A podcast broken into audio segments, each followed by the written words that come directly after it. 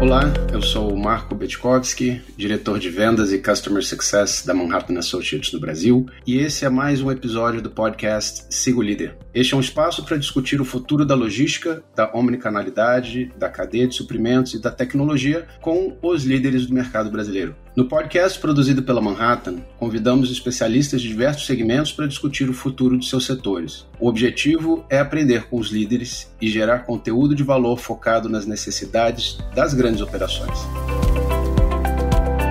Hoje vamos entender como a computação em nuvem pode ajudar as empresas a ganhar uma percepção mais profunda das operações prever e gerenciar altas demandas. Iremos discutir a utilização da inteligência de dados para análise se o processo de logística é sustentável, receber feedback para melhorar a experiência do cliente e automar os processos comerciais. E para isso temos aqui como convidado o Marcelo Dolles Malatesta, que é consultor de indústria para soluções de varejo do Google. O Marcelo tem mais de 20 anos de experiência no varejo, atendendo toda a América Latina. Marcelo, seja bem-vindo ao podcast da Manhattan Associates. Oi, Marco, obrigado, obrigado pelo convite. É um prazer estar aqui com vocês falando nesse momento sobre temas tão relevantes para o varejo. Prazer é nosso.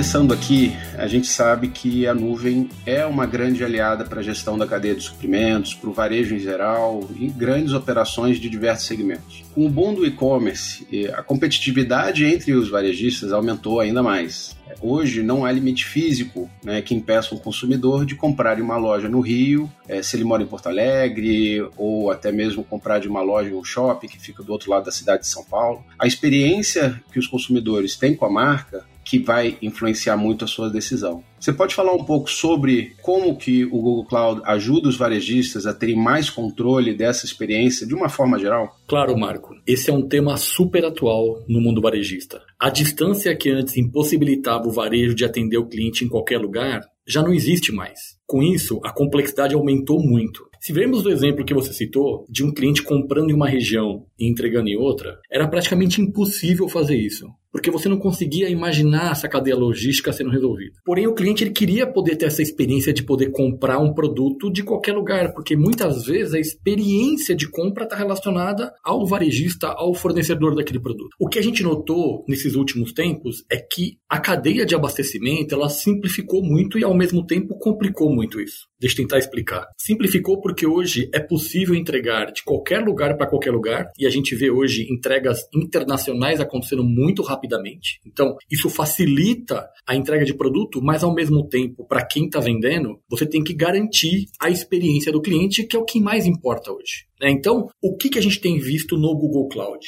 A gente tem visto que muitos varejistas têm essa vontade ou essa ansiedade de conseguir se conectar muito ao cliente e conseguir entregar. Mas a gente tem que tomar cuidado também de garantir essa ótima experiência pelo lado do cliente, porque uma experiência ruim ela pode ser muito ruim para o varejista. E aí, se a gente colocar uma pitadinha de complexidade nessa história, Marco, hoje a gente vê muito assunto sobre marketplace. O marketplace toma realidade no varejo hoje. E aí você pensar que quando você vende como marketplace, quem está vendendo é a sua empresa. Para o consumidor final, não existe na visão dele aquela revenda através de um varejista. Então, a experiência da venda, pensando principalmente na entrega, né, na, na cadeia de abastecimento, torna-se muito maior. Então, a gente tem que conseguir controlar tudo isso e garantir que a experiência seja ótima. Então, a gente se preocupa muito em não só vender o produto, mas entregar o produto corretamente. E aí a nuvem vem justamente para simplificar essa discussão toda. É, a gente vai falar um pouquinho mais de integração de sistemas e parceiros e clientes, né, que, que certamente é, onde, é, é um dos pontos que vocês trazem muita, é, muitas vantagens, né. Mas antes falar um, um, também de um outro tema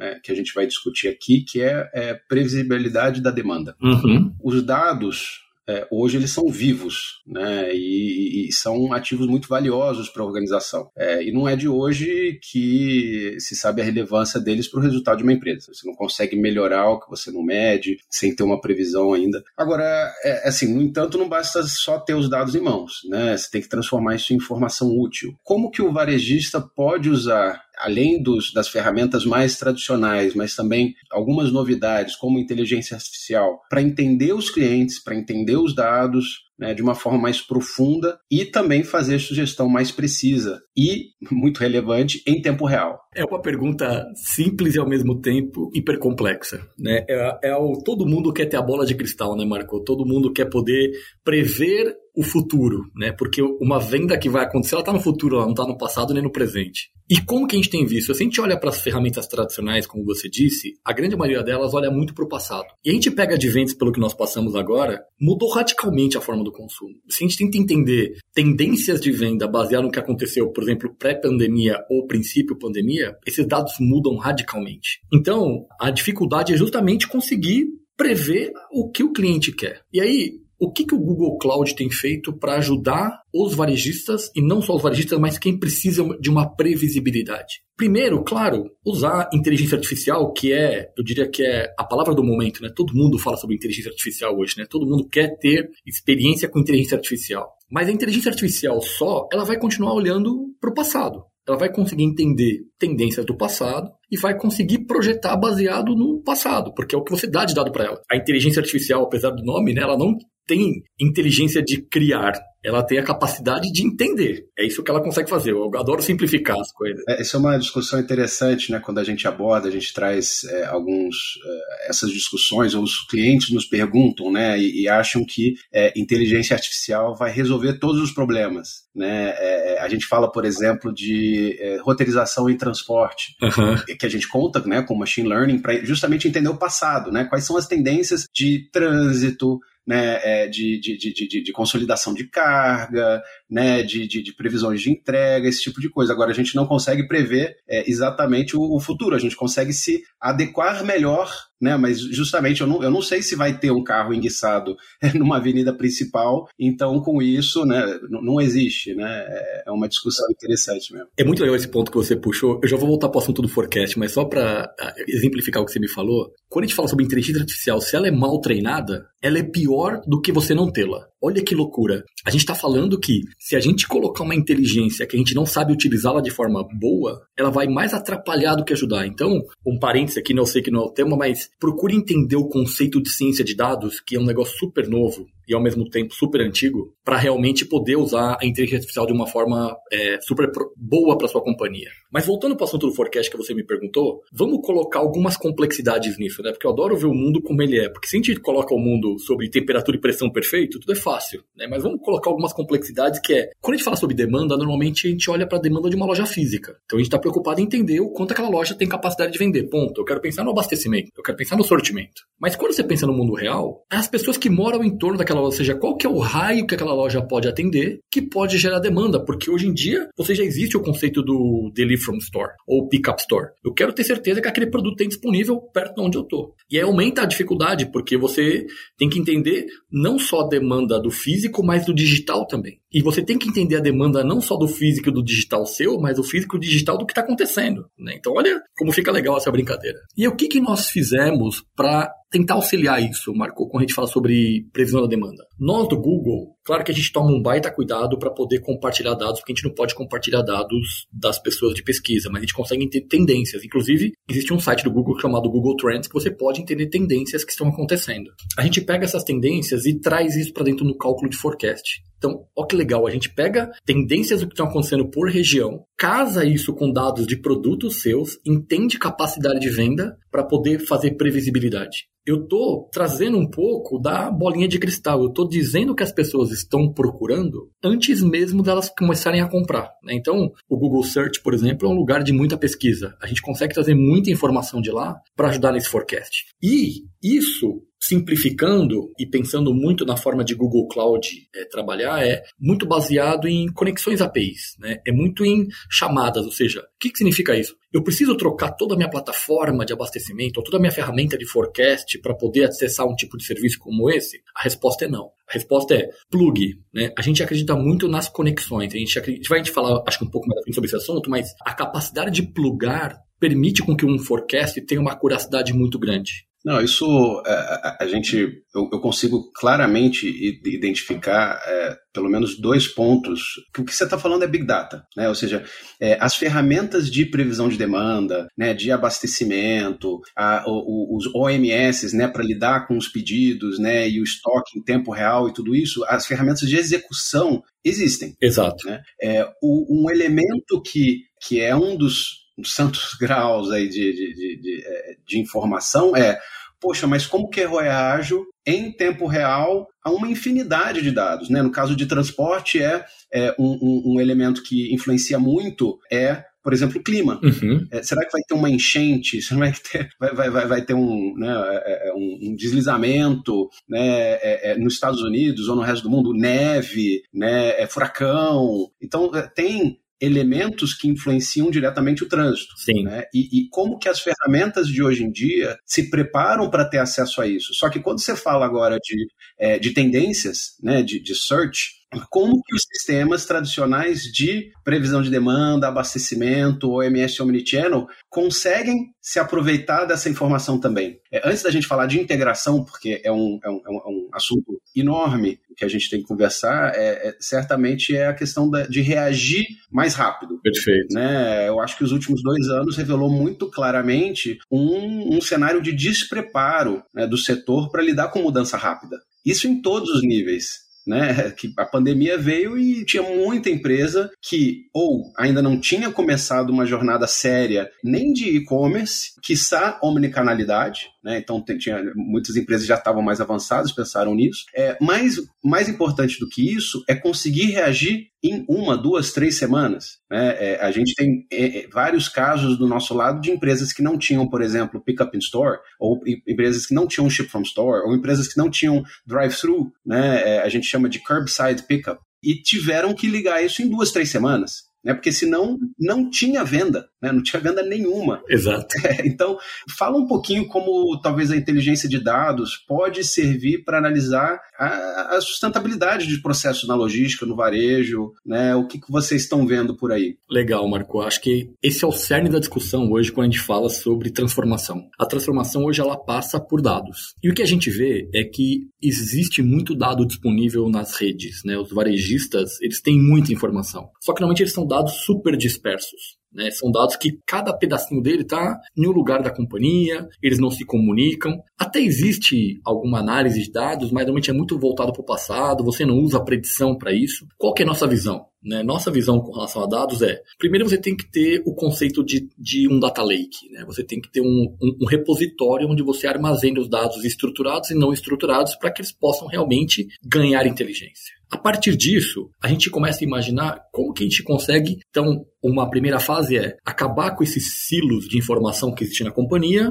e unificá-los. Unificar cliente, unificar produto, unificar estoque, unificar todas as informações. O segundo passo, quando a gente pensa em dados, né, a gente coloca um pouquinho do que a gente falou agora há pouco de inteligência artificial, para começar a segmentar, entender tendências, a gente começar a colocar informações e algoritmos matemáticos sobre ele, para ele começar a inferir algumas coisas, para ele começar a ajudar a gente a entender. Vou dar um exemplo simples, né? Quando a gente fala sobre clientes, por exemplo, a gente tem aquele antigo hábito de criar as personas, a gente coloca a pessoa dentro de uma persona, só que eu vou falar do Marcelo agora. O Marcelo, quando vai no supermercado comprar compra de mês, tem um perfil completamente diferente do Marcelo quando vai comprar carne para churrasco, por exemplo. A, a, forma de eu comprar, a minha percepção com relação a preço, o tempo que eu gasto, tudo isso muda radicalmente. Então, a gente começa a ter o Marcelo encaixado em várias pessoas dependendo do, da jornada que ele está fazendo. Ó, ó que loucura. Então a gente parou de encaixar né, o Marcelo numa pessoa específica, mas é que tipo de jornada que o Marcelo está fazendo que isso pode gerar um tipo de experiência diferente. É, é, o Marcelo não é assim, ele está assim. Exato, é isso.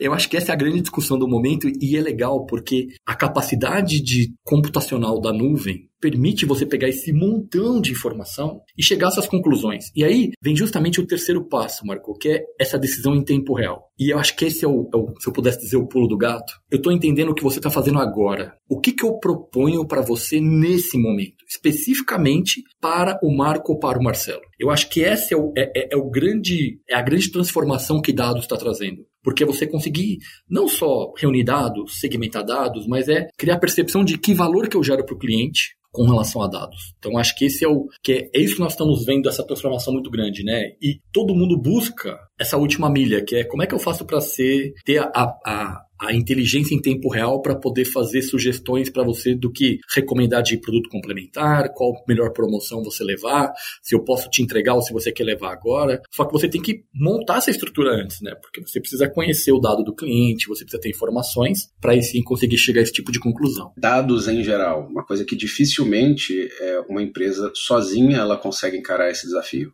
Exato. Né? Porque seja com parceiros de produto, parceiros de inteligência, parceiros de tecnologia, são muitos dados de muitas fontes diferentes e fazer sentido de tudo isso, como você falou, é um desafio cada vez maior.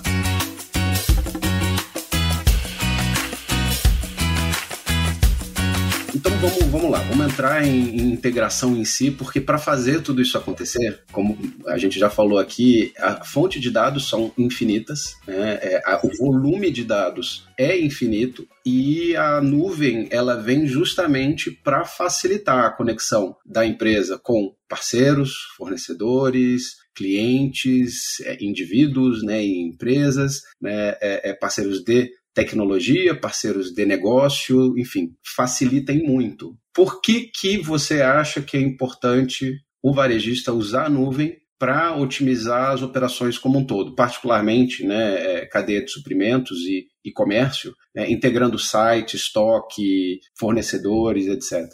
Legal, Marco. Eu acho que a nuvem, ela não é só o princípio do levar o que eu tenho de lata dentro de casa ou infraestrutura dentro de casa para um local externo que tenha confiabilidade. Esse não é o princípio da nuvem. O princípio da nuvem é velocidade. Você já falou no começo, eu tenho mais de 20 anos no varejo, passei por algumas etapas dessa transformação desse segmento. E o que a gente via no passado eram projetos gigantescos, de anos, para conseguir colocar um processo no ar. Porque você tinha que desenhar, muitas vezes não estava pronto, você tinha que customizar, você tinha que colocar no ar, treinar. Era uma coisa assim. Você deve ter participado disso também, né, Marco? É, eram projetos imensos, né? E lá no final, eu brinco que às vezes a gente, a gente olhava para trás e falava assim: mas a gente chegou no objetivo que a gente queria? Será que é isso que a gente queria mesmo, né? Porque era tão longo que às vezes mudava a direção. Imagina hoje, né, com esse mundo dinâmico que nós temos. O que, que a nuvem trouxe? Primeiro, ela trouxe a capacidade de você experimentar muito rápido. Hoje você consegue colocar projeto de transformação da companhia em semanas. Esse exemplo que a gente acabou de falar de forecast, por exemplo, a gente está falando de colocar isso em 3, 4 semanas funcionando dentro da companhia. Olha que loucura, né? Eu, eu, mudo o cálculo de abastecimento da empresa em algumas semanas.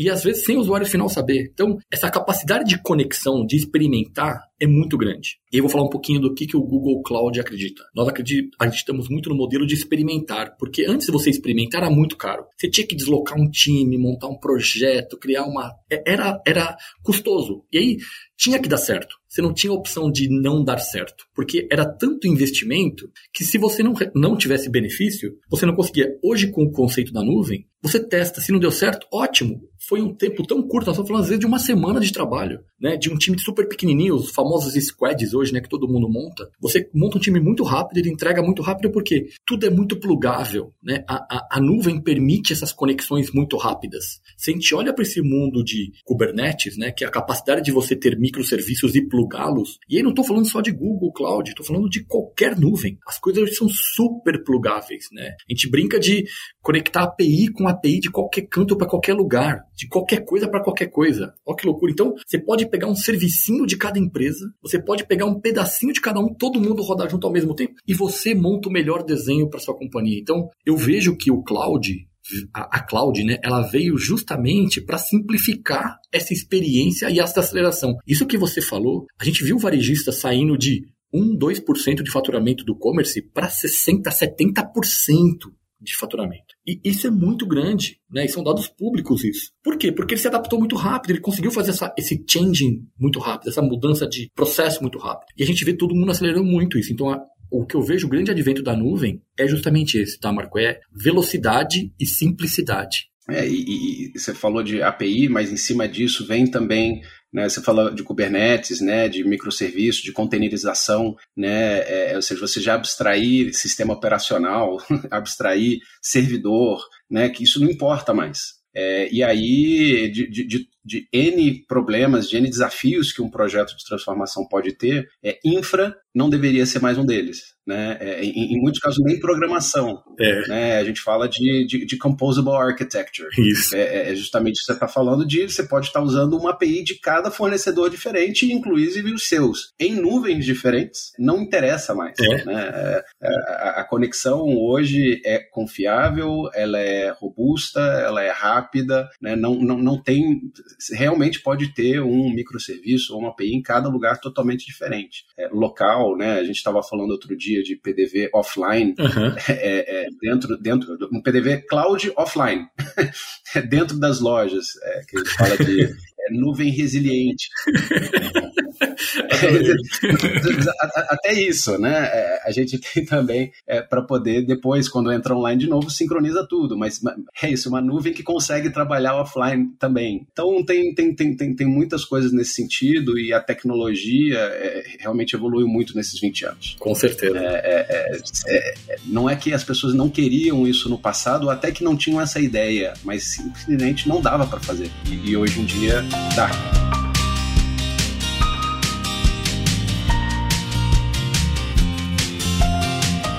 Indo para um, um lado que aí realmente é o que eh, a maioria das pessoas associa mais ao Google, é busca. Né? Você já falou um pouquinho de, de, de, de como o resultado, né, a consolidação dos dados, né, consegue mostrar, por exemplo, o Google Trends, mas, enfim, a, a, pandemia principalmente mudou muito a forma como a gente interage com, com tecnologia. E a interação virtual com as lojas aumentou consideravelmente exigindo boas ferramentas de busca para os e-commerce, dentro de cada site, mas também é, fora, né? E você já falou um pouquinho de como isso, é, algumas empresas estão se utilizando dessas informações. Mas o, o consumidor que busca por um produto, né? Ele quer o melhor resultado no menor tempo possível. Qual que é a importância da ferramenta de busca dentro do site escrita, áudio, imagem, né, que também é, vocês têm. É, fala um pouquinho do, do search. Né, para é, a experiência de compra. Legal. Vou te, primeiro te dar uma informação de uma pesquisa que nós contratamos ano passado da Harris Pool entre junho e julho e o Brasil está no estudo. Então é importante que traz a relevância. Olha que legal. No Brasil, 60% dos consumidores disseram que estão propensos a abandonar o carrinho se não conseguir encontrar o produto desejado. Nos Estados Unidos é 52, ou seja, a gente tem uma exigência maior com relação à pesquisa. E aí vamos trazer a complexidade, né? Encontrar um produto numa loja física já não é fácil. Fecha os olhos e imagina você chegando no supermercado e falando, eu quero pegar um queijo ralado. Se você não conhecer a, a, a, a, distribuição, o planograma da loja, você vai ter que rodar a loja. Por aproximação, você vai saber mais ou menos onde está. Imagina você encontrar isso no digital. Fica muito mais complicado, porque às vezes você não sabe descrever o produto. Você sabe o que você quer, você tem na sua cabeça o que ele faz, qual que é o uso dele, mas muitas vezes você não consegue escrever. E aí dá para viajar nessa história, né, Marco? A gente pode pensar em moda, a gente pode pensar em material de construção, drogaria, a gente pode pensar numa complexidade muito grande. E a gente, por natureza, usa o que a gente chama de linguagem natural. Linguagem natural é a forma que a gente pensa. Isso para inteligência artificial é super interessante. E o Google usa, para vocês terem uma ideia,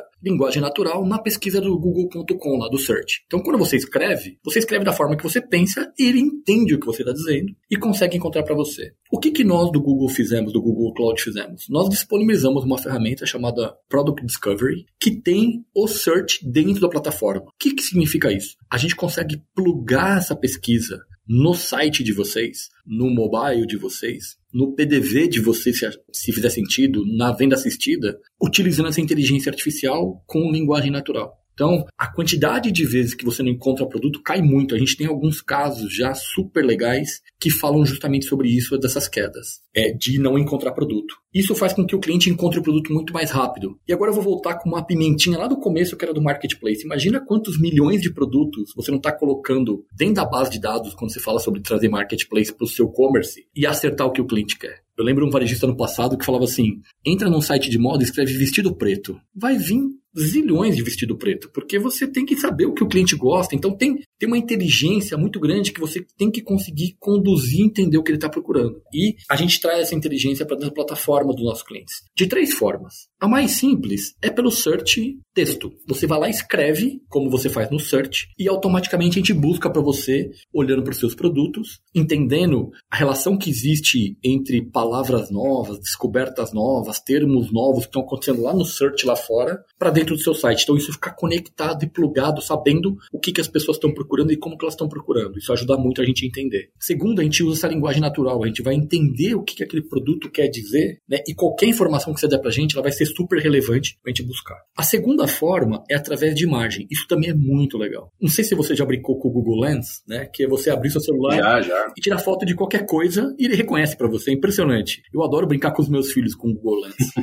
é o mesmo conceito. Porque você pega qualquer produto, então, imagina, vou pensar moda agora, né? Que tem uma complexidade alta. Uma mulher vê uma outra moça passando com um sapato, ela quer aquele mesmo sapato. O que, que ela faz? Ela tira uma foto com aquele produto, eu digo para ela se eu tenho, se eu não tenho, se eu tenho um produto parecido e já ofereço para ela. Sem ela precisar saber descrever o produto, porque ela não sabe se é um, um escarpão, um, se a salto é pipitu, porque isso é uma coisa super técnica. Ela não precisa ser esse tipo de informação para poder encontrar o produto, que muitas vezes traz essa complexidade. Então, através de uma foto é possível buscar um produto muito facilmente. E isso simplifica muito, porque, de novo, vamos lá para material de construção. Você está reformando alguma coisa, quer alguma coisa, tira foto, aquilo se explica, né? Você não precisa é, ser um, um engenheiro para conseguir chegar à conclusão de que peça que é aquela. E o último modelo é através de voz. É você conversar com a plataforma. Né? A gente usa o Google Assistente para poder permitir uma conversa. Então, a pessoa começa a falar, a gente usa a nossa inteligência com base em informações que a gente tem dos produtos e essas conexões que existem entre eles para encontrar esse produto e poder te ajudar. Então, acaba virando uma conversa que você consegue encontrar o produto. Essa é a é a estrutura do que a gente chama de Product Discovery. Né? Ele é um produto que ele está em alfa ainda, que nós chamamos no Google. Ele já está sendo testado com algumas empresas mas ele não é público ainda. Tem uma, um cronograma de, de, disponibilização que vai acontecer nos próximos meses pelo Google. Ah, eu estou lembrando de algumas coisas. É, primeiro que em Voice a gente é, já tem inclusive uma integração com vocês. Né? A gente consegue, por exemplo, é, um cliente querer saber alguma coisa do, é, de um pedido. É, olha, é, Google, eu quero saber qual, cadê o meu pedido de tal loja. Né? E aí é, a gente já tem essa integração, vai né, até o nosso OMS, busca as informações. Olha, eu quero cancelar o pedido, eu quero trocar o pedido. Né, é, é, tem, tem uma série de, de, de, de, de funcionalidades que é, passa pelo, é, pelo meio do, do Google Assistant né, e do, do Google Voice. Agora, eu lembrei de uma outra coisa que você estava falando aqui, é, que é essa, é, no search, uhum. né,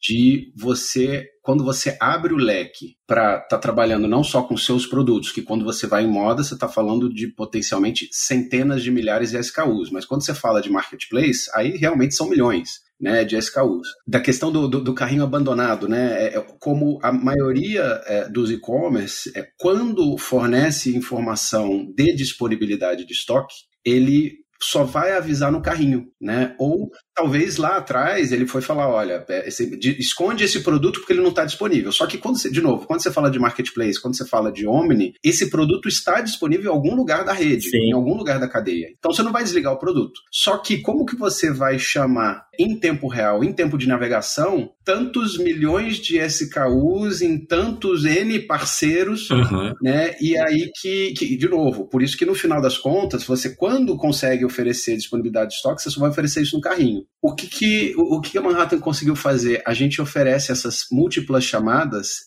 em tempo de navegação. Então, para cada página navegada, pode ser uma lista de produtos, pode ser só um único produto, a gente consegue dar em tempo real disponibilidade de estoque, prazo de entrega e custo em diferentes modais. Que legal.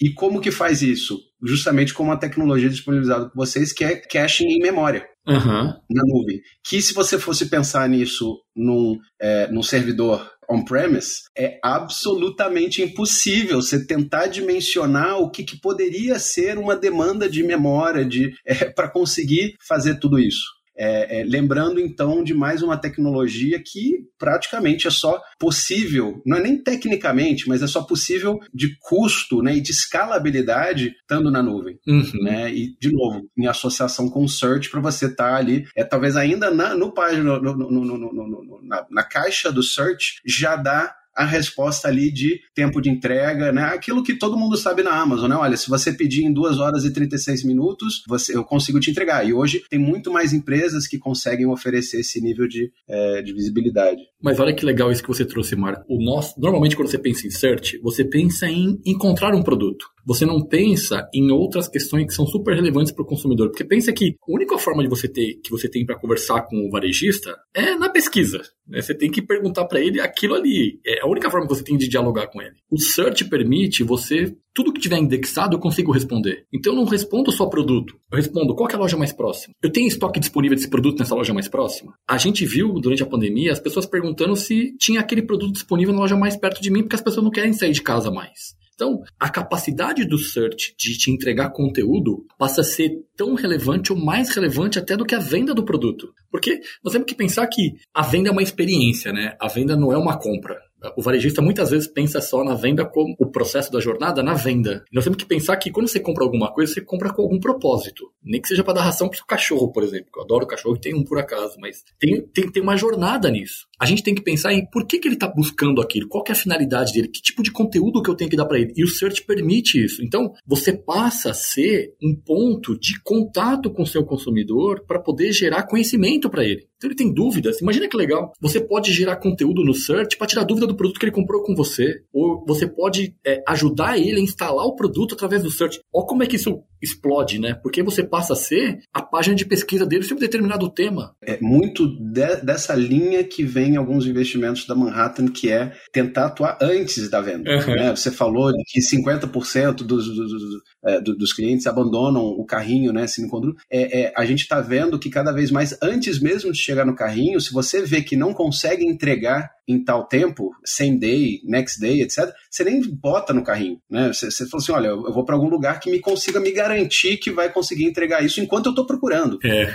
né? É, é, então, é, tá, a gente está cada vez mais antecipando é, a tomada de decisão do cliente muito antes do carrinho, né? Muito antes da, da, do, do, evento de compra propriamente dito. É isso mesmo. É, tem um, tem um, um, um, um outro produto que, que eu vi aqui, é, que se chama Supply Chain Twin, uhum. que vocês é, desenvolveram, né, para permitir que as empresas criem tipo um gêmeo digital, uma representação virtual da sua cadeia de suprimentos física. É, a, Manhattan, por exemplo, ela tem, como é, outros, alguns outros players aí, a gente tem, por exemplo, sistemas de modelagem de rede, né, modelagem de, de malha de transporte, etc., para fazer né, uma série de. É, mas me fala como que é, funciona, né, sobre esse produto e como que ele resolve os problemas dos varejistas, né, e obviamente como que isso impacta é, o consumidor de forma geral. Legal.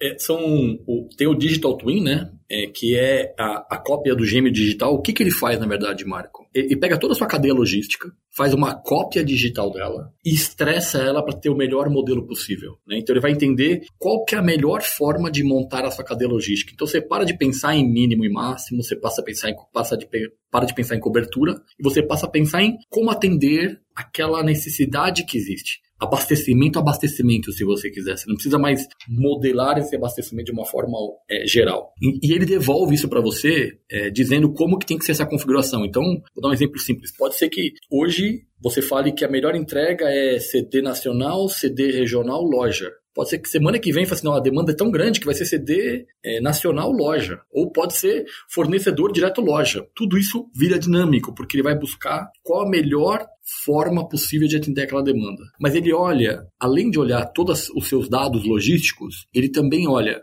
se o seu fornecedor compartilhar com você dados do seu fornecedor, então eu consigo entender a cadeia de abastecimento como um todo. Né? Então eu paro de entender as restrições só do meu lado e passo a entender se existe restrição do lado do fornecedor. Quem sabe que existe muitas vezes na, na cadeia produtiva restrição de capacidade, rest... tudo isso, se ele compartilha com você, a gente consegue trazer para o Digital Twin e enxergar isso. Mais dados públicos. Então, informação de tempo, qualquer outro tipo de informação a gente traz para dentro desse gêmeo digital e ele consegue é, entender qual que é o melhor modelo a ser criado e gerado como abastecimento. Isso revoluciona um pouco a forma de você pensar em supply, né? porque hoje a gente pensa em supply e a gente desenha a malha logística e fala assim, daqui para cá, daqui para lá e assim vai. A gente está falando, não, ela passa a ser dinâmica, baseado na necessidade da ponta. Se a gente olhar o supply chain, sempre foi um modelo empurrado, né? A gente sempre pensa como é que eu faço para chegar na ponta. O que a gente tem visto pela experiência do consumidor, o modelo passou a ser muito mais puxado. É o que, que a ponta precisa ter para atender a expectativa do cliente. E aí, essa cadeia tem que ser dinâmica, porque pode ser que um, um caminhão pequeno hoje não atenda a demanda, amanhã atenda. A gente conhece aqueles exemplos clássicos. Natal, a pessoa começa a fazer abastecimento da loja antes para poder atender a especificidade da venda de um determinado período. Então, ele permite isso, tá? Ele, ele permite com que você faça essa cópia, manipule os dados, simule os dados e ele te devolve qual que é a melhor configuração possível que você pode ter na sua cadeia de abastecimento, olhando para todas essas variáveis, né? as suas, a seu do fornecedor, dados externos, para poder fazer essa, essa configuração o melhor possível.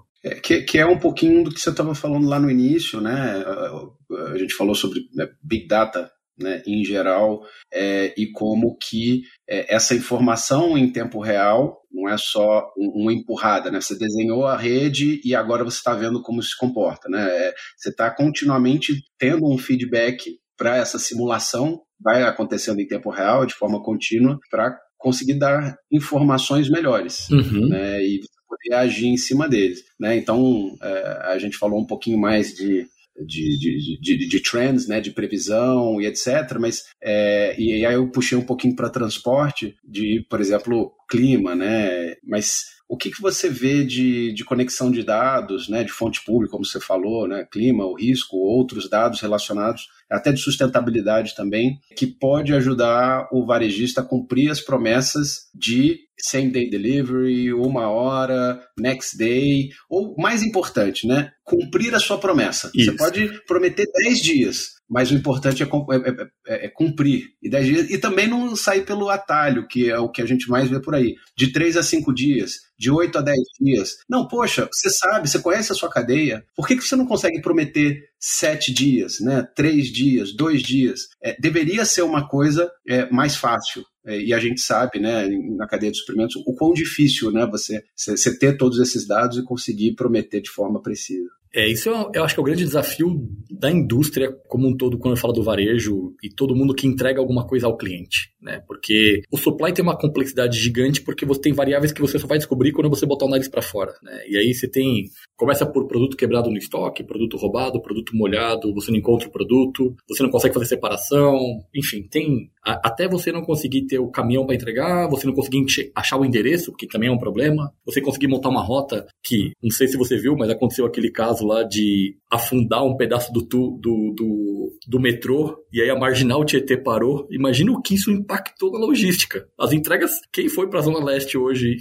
não consegue fazer entrega, né? porque tem um problema. E o que, que a gente tem visto com relação a isso, né, Marco? Primeiro que você tem que, de novo, olhar para dados. Dados vão te dar muita informação para você conseguir entender toda a sua cadeia logística. Segundo, é você ter uma cadeia flexível. Você tem que conseguir fazer ela ser dinâmica. Ela não pode ser uma cadeia mais rígida porque a gente tem que entender demanda, necessidade, é, especificidade, experiência do cliente. Eu brinco que eu sou um cliente extremamente exigente. Eu adoraria clicar no comprar e a pessoa está batendo na minha porta para me entregar o produto. Esse é o desejo. E quando você fala de same hour delivery, delivery, same day delivery, ou você, no mínimo, cumprir aquilo que você promete, as complexidades começam quando você vai para execução. Porque planejar o, abastecimento, o que, que, você faz? Você coloca lá, normalmente, uma média de quanto tempo você demora para separar, quando que eu atendo aquela praça, como é que eu faço aquela, aquele corte para poder fazer a entrega e imagine que vai dar certo. Eu não vejo quantos volumes de produto que eu vou ter naquele dia, se eu vou ter aquele produto disponível, tem uma série de variáveis que você tem que considerar. A gente tem trazido como solução uma solução de a gente chama de flat routing. A solução de flat routing é justamente roteirização. Né? Como é que a gente consegue roteirizar uma entrega em tempo real? Que essa é a mágica. Como é que a gente consegue entender o trânsito agora em tempo real e conseguir otimizar isso em tempo real? Porque no final é importante eu avisar para o meu consumidor, estou atrasado, estou chegando, vou cumprir, não vou cumprir. E de novo, né, você começar a usar toda essa inteligência artificial, né, esses dados que você tem, como eu falei, para que eles possam te ajudar a entender as complexidades que existem nessa entrega para que você possa mitigá-las, porque vão acontecer problemas. E aí, experiência. A gente vê muito que, de novo, a gente está muito preocupado com o momento da venda. A venda é o, é o senhor da, do processo. E a entrega é a experiência do cliente é a hora que você vai entregar o produto para o cliente. Então, desde a pessoa ela traja a roupa da empresa que está entregando, né, ela se comporta de uma forma educada no momento da entrega, porque existe um contato. Tudo você tem que pensar que a sua empresa que está entregando para o cliente. Então, tudo isso orquestra a entrega. E a gente tem que olhar principalmente para o abastecimento, que com esse momento que você falou que a gente passou, grande parte das vendas aconteceram digitais. Você já não tem mais aquela experiência de ir até a loja para pegar o produto. Você tem que passar pela mão de algumas pessoas para esse produto chegar na tua casa. Então, tudo isso faz com que a experiência seja cada vez mais importante. E aí eu volto, e eu acabo até sendo retórico, né? Mas dados são as informações que a gente precisa olhar e colocar inteligência sobre elas de uma forma correta, estruturada, para que elas possam tomar as decisões. E você conseguir prometer, vou te entregar em dois dias, entregue em dois dias e faça com que a entrega chegue em dois dias. Monitore, veja o que está sendo entregue, como está sendo executado. Tudo isso é muito importante.